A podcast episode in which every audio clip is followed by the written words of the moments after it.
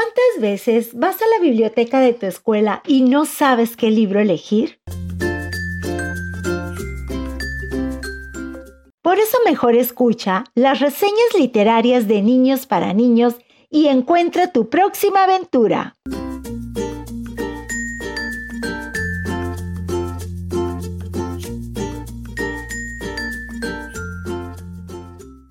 Dory está en las nubes, de Abby Hanlon. Hola, soy Fátima Gallegos.